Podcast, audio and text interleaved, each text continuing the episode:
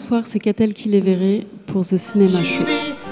Permettez-moi d'interrompre un instant la musique, mais nous avons un invité de marque que j'aimerais accueillir comme il se doit. Bonsoir Catel qui les verrait, on est ravis de vous accueillir pour, euh, la- dans la 45e édition du, du Cinémed. Vous venez nous présenter votre film euh, Le temps d'aimer, euh, sept ans après euh, Réparer les vivants. Euh, je voulais savoir pour une première question, euh, d'où vous est venue l'idée de ce film, euh, la genèse du projet? En fait, c'est un film que je porte euh, dans ma tête depuis euh, super longtemps parce qu'il a, un- point de départ qui est, très personnel, qui est biographique, qui est ma grand-mère. C'est une histoire qui s'inspire d'elle, en fait. Il se trouve que quand elle, avait 17 ans pendant l'occupation, elle a eu une histoire avec un soldat allemand. Et c'était sa toute première euh, histoire d'amour. C'était euh, sa première relation sexuelle, je pense. Et elle est tombée très très vite enceinte de ce soldat, euh, qui est mort très peu de temps après. Donc elle s'est retrouvée toute seule avec un bébé à 17 ans, dans, une, voilà, dans un moment où être comme ça, mère célibataire d'un soldat allemand, avec un enfant de soldat allemand, c'était vraiment un, un bannissement. Quoi. Donc sa vie, elle a complètement basculé. Et, euh, et elle a rencontré 4-5 ans plus tard, euh, sur une plage en Bretagne, euh, un jeune homme qui était mon grand-père et, et qu'il a, qu'il a épousé, qui a adopté cet enfant. Et ils ont caché cette histoire toute leur vie. Et voilà, donc ce point de départ qui est celui du film est aussi celui de ma grand-mère. Mais après, il y a vraiment tout un travail de fiction euh, qui s'éloigne euh, vraiment de l'histoire familiale. Ouais, c'est ce que j'allais vous demander. Comment on fait pour passer de voilà cette histoire vraie à de la matière filmique, à quelque chose qui va trouver du lien en fait euh, en fiction? Bah, Il y, a, euh, il y a un travail avec un scénariste déjà, avec Gilles Torrent, avec qui j'avais déjà écrit Réparer les vivants. On- C'est vraiment notre film, notre scénario à, à tous les deux. Quoi. Ce qui- je pense que ce qu'on avait en commun comme fascination, c'était cette question du couple. Euh, Qu'est-ce qui fait que ces deux personnes-là, euh, que tout oppose en fait, vont se, rencontrer, s'aimer et, pourquoi cet amour dure si longtemps malgré plein d'épreuves et plein de divergences entre eux? De quoi est fait ce pacte en fait euh, assez mystérieux dont ils n'ont pas même eux-mêmes forcément conscience au départ? Moi, c'est quelque chose qui me fascine dans la vie en général. Voilà. Et ce qui est assez drôle, c'est que c'est un pacte qui repose aussi sur plusieurs mensonges. Ouais. Et euh, je sais pas, qu- qu'est-ce que vous pensez de ce, ce- cette- ce côté-là, cette notion de mensonge qui est vraiment au cœur du film, mais sans jamais être mise finalement tant que ça en avant C'est toujours un petit peu en sous-texte. Comment Bah, vous avez géré ça? Je pense que là, en l'occurrence, ce sont deux personnes qui ont des choses à cacher, euh, dont la société ne veut pas, la société de l'époque ne veut pas, et qui donc, plus ou moins consciemment, vont sentir et se reconnaître dans, dans, dans leurs blessures. Et, euh, et vont s'inventer une histoire d'amour euh, qui va les protéger de cette société.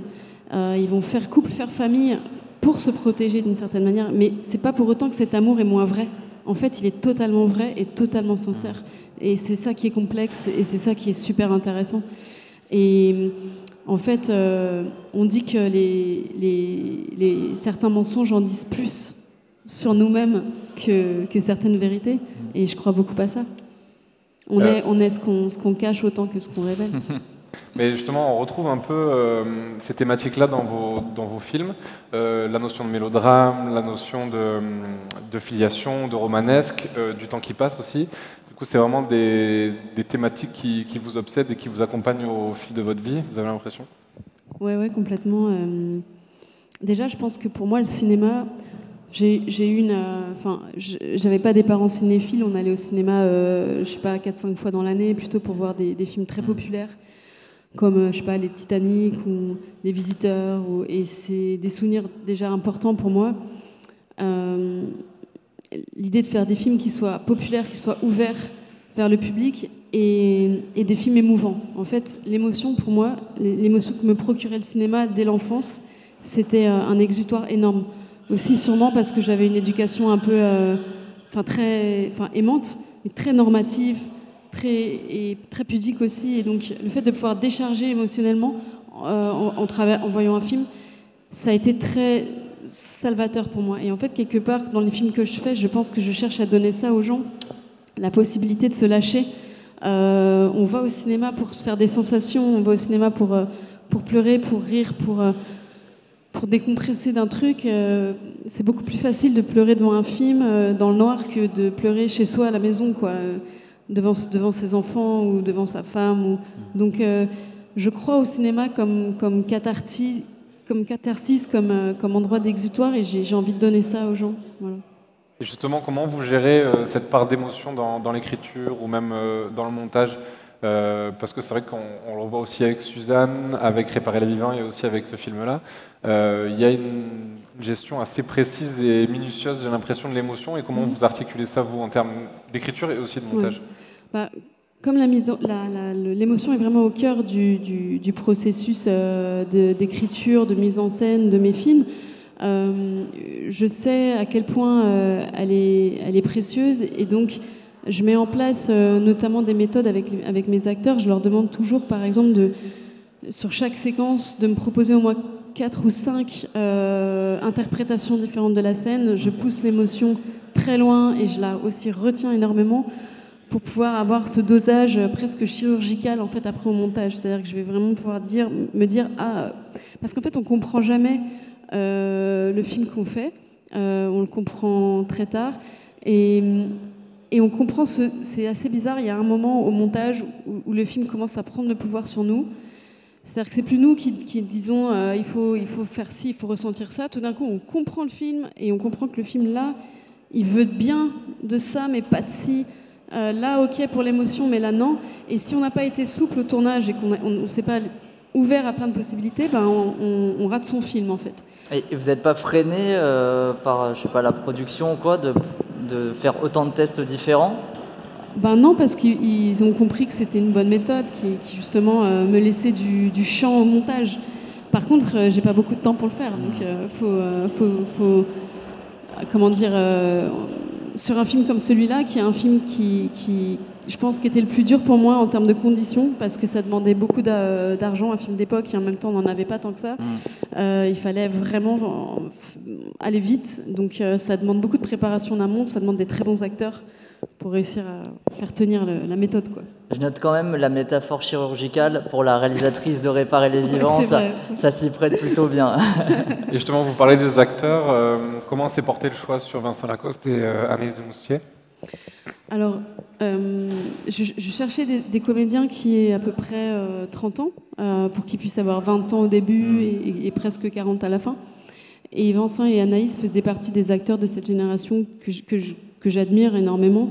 je les trouve excellents, très, très bons techniquement, et en même temps, je savais que j'avais quelque chose à leur proposer qu'ils n'avaient jamais fait. Et ça, c'est hein. toujours super important pour moi, qu'il y ait un challenge au niveau du jeu.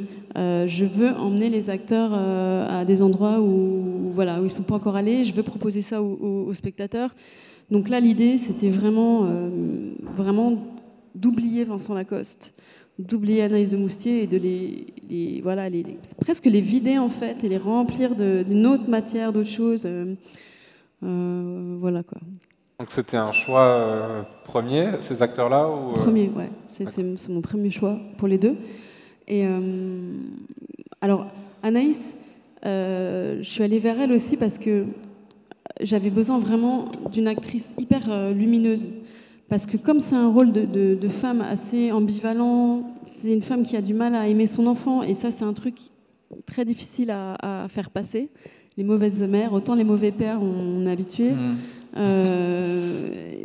mais les mères, les mères, les mères qui, qui, les mères qui sont pas aimantes, euh, c'est compliqué.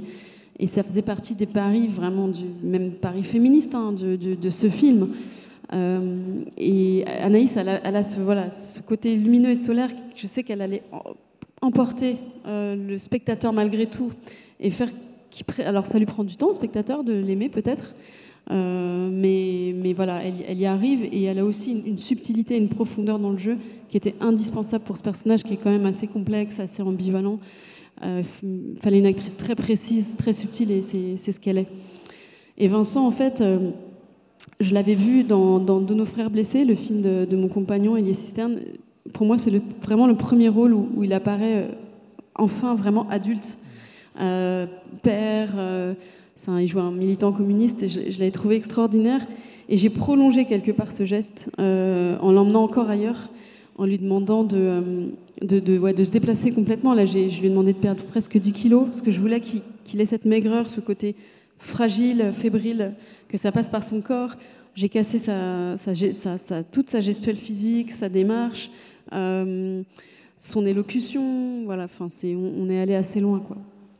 Et je voulais revenir aussi sur la mise en scène parce qu'il y a un choix assez, euh, assez original et euh, assez intéressant, c'est que vous faites le choix d'une caméra portée près des visages avec très peu de, de, cadres fixes dans un film d'époque. Donc il y, a, y a, une part de paradoxe. Est-ce qu'il y avait un choix voulu de votre part de presque d'avoir une grand-mère cinématographique moderne dans un film d'époque Oui, bien sûr, c'est exactement le projet.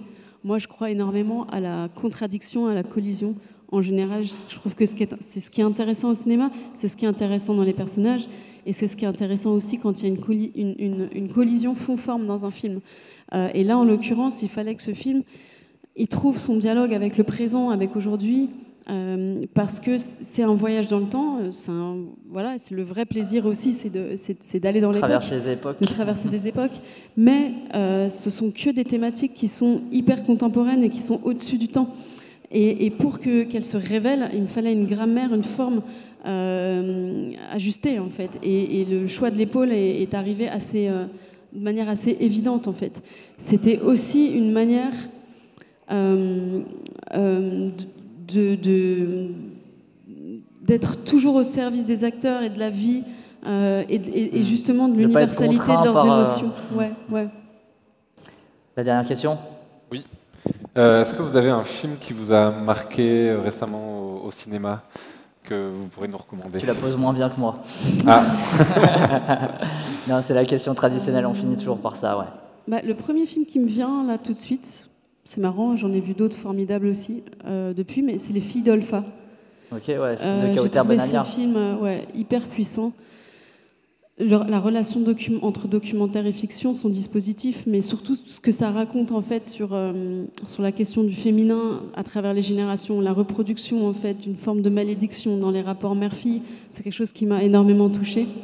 J'ai trouvé ce, ce, ce, personnage justement de mère extrêmement ambivalente, complexe et en même temps euh, hyper touchante. Je l'ai trouvée génialissime. Je, je, trouve qu'en plus d'être une histoire euh, de famille, c'est une, histoire politique d'un pays et d'une dérive et, de comment en fait on bascule dans l'extrémisme religieux et, et pourquoi et d'où tout ça peut partir et peut venir en fait. Donc c'est ouais, un film euh, hyper important, je trouve. On peut faire plein de liens en plus avec vos films, votre film en tout cas, avec euh, ce, côté de la petite histoire dans la grande, et puis cette friction là que vous parlez là ici entre le, documentaire et, la fiction, donc c'est super intéressant. Ouais. Mais on vous remercie en tout cas d'avoir accordé ces quelques minutes avec nous. Et on rappelle, le film sort au cinéma le 29 novembre. Le 29 novembre. T'en aimé, très beau film en tout cas, et bravo à vous. Merci.